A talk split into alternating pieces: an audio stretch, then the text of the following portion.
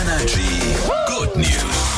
Wir suchen sie für euch raus. Die schönsten Nachrichten, die auf diesem Planeten passieren. Und auch Katzen brauchen manchmal Urlaub, oder? Also Ja. klar, vor allem wenn man dich als Frauchen hat, da braucht man sicherlich mal, Hey, was soll das braucht man sein? mal Urlaub. Ich bin ein tolles Katzenfrauchen.